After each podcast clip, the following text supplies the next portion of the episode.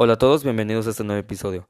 En esta ocasión y en las siguientes estaré relatando algunos fragmentos, incluso capítulos completos de mi libro El bosque de los sacrificios y el espectro humeante, el cual está a la venta en Amazon Estados Unidos por la parte impresa y en Amazon Kindle en Amazon México. Me apoyarás mucho comprando mi libro y también escuchando este podcast completo. Muchas gracias y espero que lo disfruten.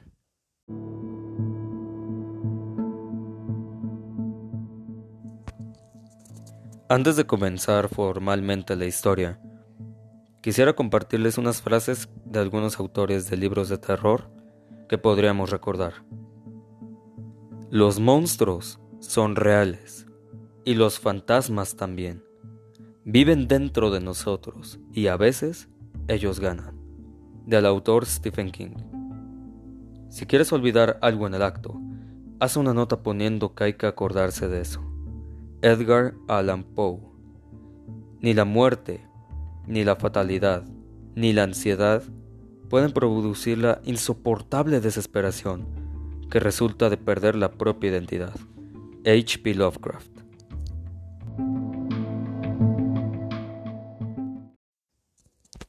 Primera parte. El bosque y la leyenda.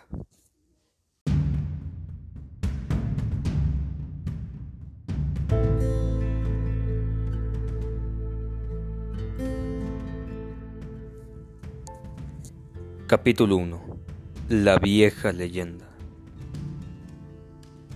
Se ha dicho que a veces el antagonista podría ser el único héroe.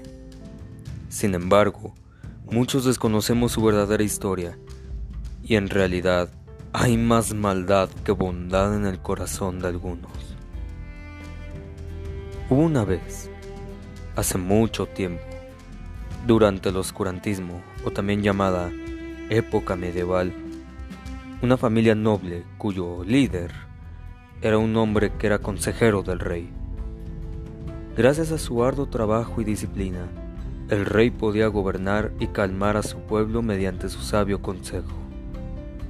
Le decían, así pues, el viejo consejero, ya que el hombre era amante y admirador de la filosofía griega y la democracia.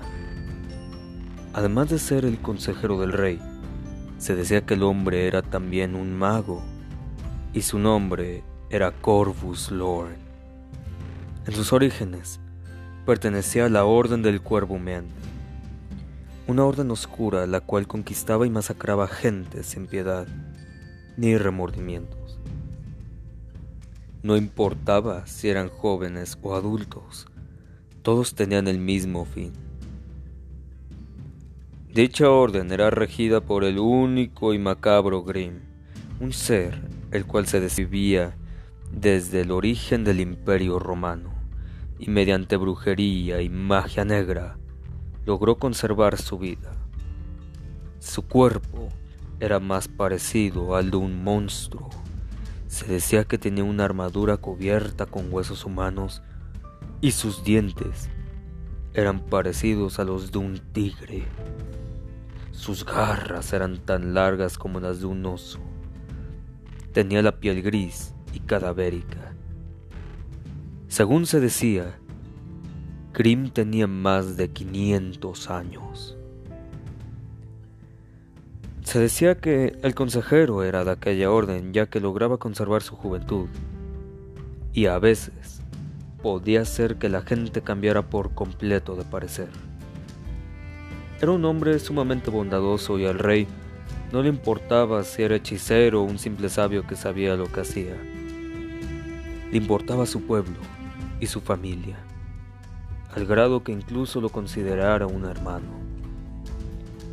Una característica muy especial de Corvus es que le encantaba la apariencia, figure y el color de tan solo una planta en el mundo, la rosa.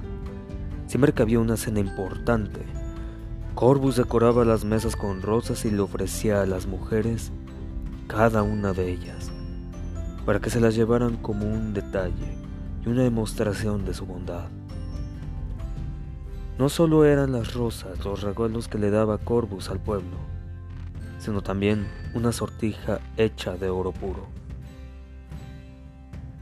En una ocasión, En octubre, Corvus espinó el dedo, sacándose dos gotas de sangre, las cuales caían en el suelo, y quedó asombrado por la figura que hacían y el contraste de tonos de color, que incluso utilizó ese mismo símbolo para su capa.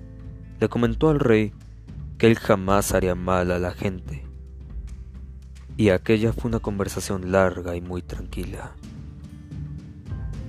Hace mucho tiempo que me fui de aquella orden y no volveré jamás.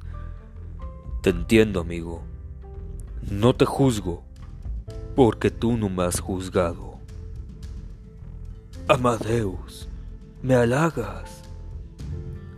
Cuéntame de él, de Grimm. Hay cosas que es mejor que no sepas. Pero admito que mereces esta vez saber la verdad.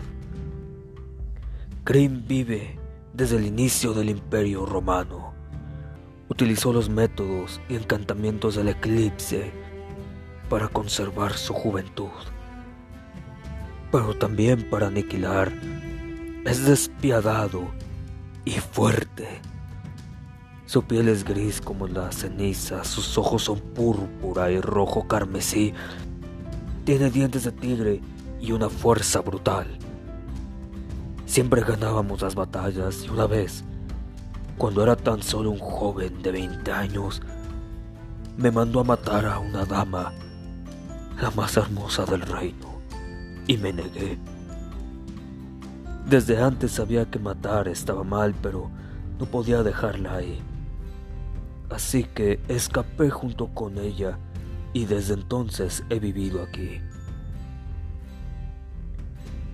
En ese momento, entró Edward Callion, mi ancestro. Su Majestad, Su Excelencia Lord. General Callion. Dígame, Edward. La guardia no volvió esta noche. Eso es grave. Fueron devorados. ¿Cómo que fueron devorados, viejo amigo? ¿A qué te refieres con eso? Así es. Cuando un grupo de cinco soldados desapareces porque vagaron por las tierras de Grimm y posiblemente los Crecias los devoraron. Eso es grave. Búscalos, Calion. A la orden. Si los Crecias están cerca, el reino está en peligro. Grimm vendrá si no es que ya está aquí. La historia de Corvus, el consejero, cambió rotundamente luego de la muerte de su esposa y su amado hijo durante un incendio mortal en su casa una bella noche de verano, en la cual el hombre quedó gravemente quemado, casi sin vida. La identidad de Corvus se hizo irreconocible ya ni siquiera parecía humano, más bien un monstruo. Los caballeros lo sacaron a tiempo, antes de que muriera, pero no pudieron salvar a su familia, lo cual dejó al hombre con un gran dolor. Al ver el estado físico de Corvus, el rey, con mucha tristeza, lo trató de ocultar en un calabozo para que nadie lo viera en el estado que estaba. El hombre gritaba de dolor cuando lo trataban de sanar y se dice que poco a poco el hombre fue cayendo en la locura. Siempre decía las mismas palabras mirándose al espejo. Quedó muy desnutrido, casi en los puros huesos. Se rehusaba a utilizar ropa. El calabozo se convirtió en el hogar de un monstruo.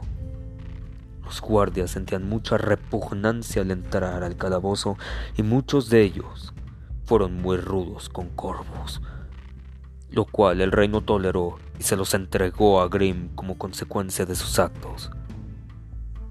Las palabras de locura de Corvus siempre eran, miren, aún sigo siendo el hombre más guapo del reino.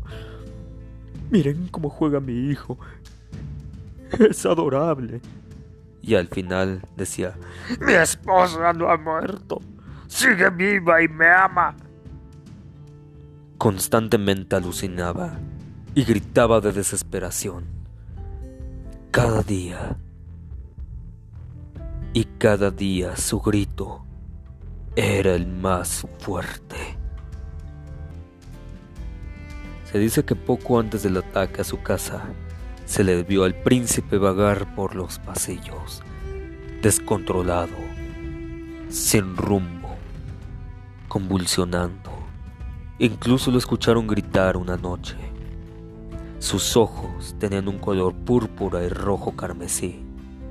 Aquel día, el príncipe mató a dos soldados y su voz se escuchaba sumamente grave.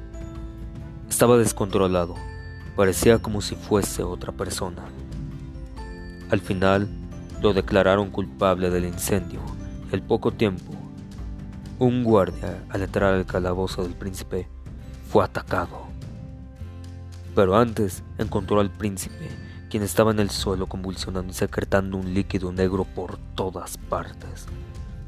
Y sus ojos eran un violeta reluciente, y en medio de todo el terror que el guardia sentía, Vio como una sombra salía del príncipe y lo tomaba por el cuello. Lo azotó contra el suelo. Era el mismísimo Grimm. Transformó al guardia de seguridad en un Crecia y al príncipe lo asesinó a sangre fría. Era su pago por haber protegido a Corvus todo ese tiempo. A continuación, huyeron de aquel feudo con su nuevo aliado, el cual devoró absolutamente todo lo que estuviese a su paso y mataba sin piedad. Un mes después de los sucesos, al ver que Corvus no mejoraba y se negaba a comer, fue llevado con una bruja llamada Ursa, quien se creía que podía devolver a los heridos a su estado normal y que formaba parte de la alianza del cuervo humeante pero al rey no le importaron los riesgos que se rumoraban en el pueblo si pasabas por las tierras de Grimm, porque ni siquiera lo buscaba a él. Incluso ni siquiera sabía si su leyenda era cierta. Solo buscaba ayudar a su consejero y amigo. Y pronto entrarían en una conversación. ¿Desde cuándo la realeza viene a las tierras de mi amo? No vine aquí a pelear, señora Ursa. Vine por ayuda. Sé que puede ser peligroso pasar por aquí. ¿Y qué espera su Alteza que yo haga? Seguro querrá un rey entre sus filas o devorarlo vivo como a muchos otros. Estoy en paz con Grim. Solo te pido que ayudes a mi consejero a curarse. Necesita sus métodos. Veré qué puedo hacer por el viejo y repugnante desertor Corvus. Mírenlo, se ha vuelto débil. No te atrevas a llamarlo así. Si le vuelve a llamar de ese modo, juro que la degollaré sin piedad alguna. Cálmese, general y todos los que piensan atacar. Sí, incluso ustedes, asquerosas bestias. Venimos en son de paz. Mire, Ursa, no tengo intenciones de atacarlos. Llévenlo adentro y tengan mucho cuidado cuando vaguen por aquí. Podrían acabar como sus soldados o algo mucho peor. Así que yo que ustedes no regresaba Descuide, no lo haré.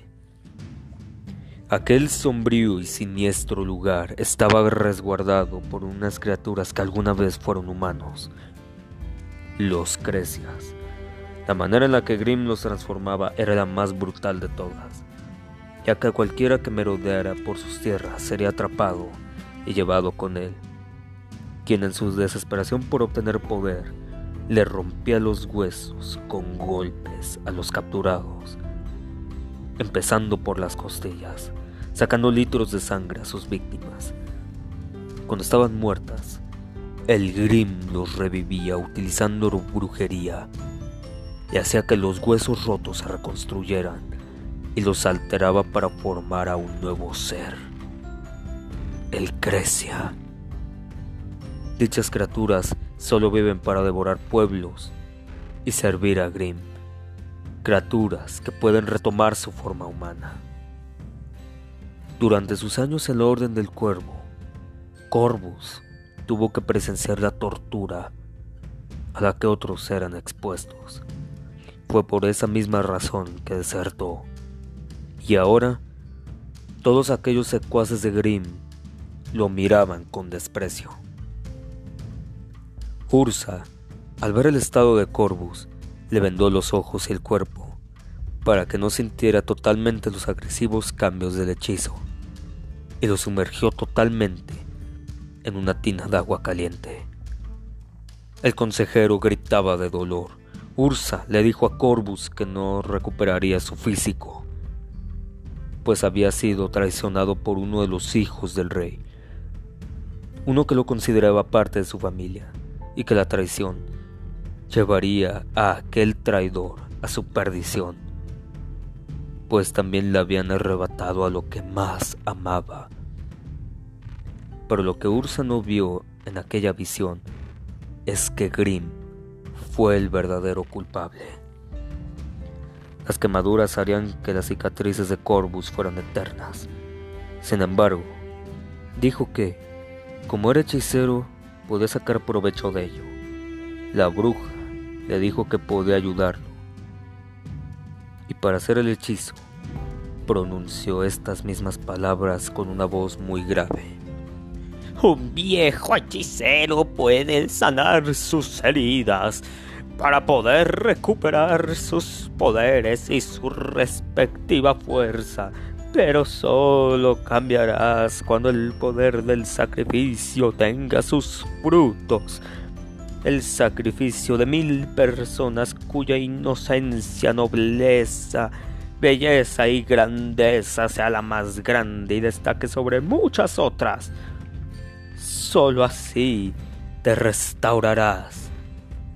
Pero hasta que eso pase, vivirás bajo la sombra y aspecto del espectro humeante, el embrujo que todo desertor de Grimm merece. Si le es traicionado, después de realizar los sacrificios, podrás ser humano de nuevo y recuperarás tu poder y físico. Al terminar de decir el hechizo, se dice que el rey vio con sus propios ojos cómo su consejero y amigo se transformaba. Comenzó a convulsionar y lanzó un grito de agonía casi interminable, repitiendo las palabras, No, por favor, no dejen que me transforme. Al mismo tiempo, una parvada completa de cuervos lo rodeó, picoteándolo. Pero en vez de parecer cuervos, parecían cadáveres, para después quedar separados en los extremos de la tina. El hombre abrió, abrió sus ojos, que estaban de un color diferente, y su voz comenzó a cambiar. Sus ojos cambiaron de un color azul claro a un amarillo reluciente, con pupilas dilatadas, parecidos a los de un cuervo o un águila. Estaba casi en los puros huesos. Su piel se tornaba gris, un gris cenizo.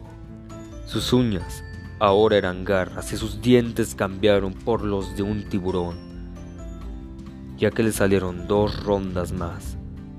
Y al mismo tiempo que se estaba transformando, una bruma negra parecida al humo los rodeó y pudo levantarse al fin.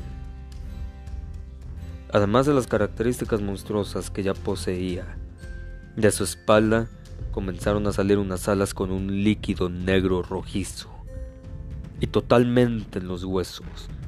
Pronunció estas tres palabras en un tono ronco y moribundo. grandeza, belleza, inocencia. Se fue diciendo estas tres palabras, y el rey no pudo evitar llorar de desesperación y tristeza, pues pensaba que le habían fallado a su amigo. Los que estaban ahí, incluso los guardias, presenciaron en carne propia el terror al ver que la criatura que alguna vez uno de sus más íntimos amigos se levantaba y trataba de hablar, pero solo emitía un sonido moribundo, una voz ronca como el rugido de un león, mostrando sus dientes y dejando al descubierto sus cambios por completo. El monstruo los miró fijamente, poniéndose una túnica negra sobre sus hombros, ocultando su rostro para no ser visto de nuevo en el reino y quizá por toda la eternidad. Se dice que el espectro aún viste su túnica. Tiene el rostro con cicatrices y garras negras en los dedos. Su piel es como la de un cadáver y que hacía sacrificios humanos para poder recuperar su poder. Aquel ser una vez vivió en Inglaterra y la última vez que lo vieron fue en una noche, cuando todo mundo dormía. El grito de la bruja Ursa se pudo escuchar por todo el reino.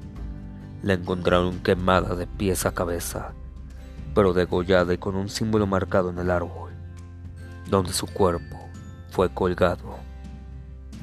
En aquella época fue cuando empezó nuestro legado, pues el general Calion empezó a enseñarle a sus hijos el arte de la guerra y la caza al grado de formar guerreros que pelearan por aquellos que lo necesitaran y por la libertad. A él jamás le importó si los jóvenes que entrenaba eran de su familia o no. Le sorprendía que muchos de ellos estaban dispuestos a dar su vida por la victoria.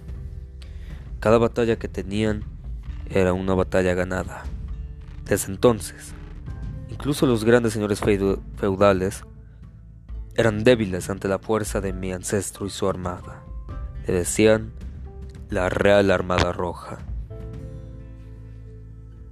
Un batallón de guerreros, que eran más que solo armaduras de color azul y capas rojo carmesí. Era una clara señal de conquista y prestigio.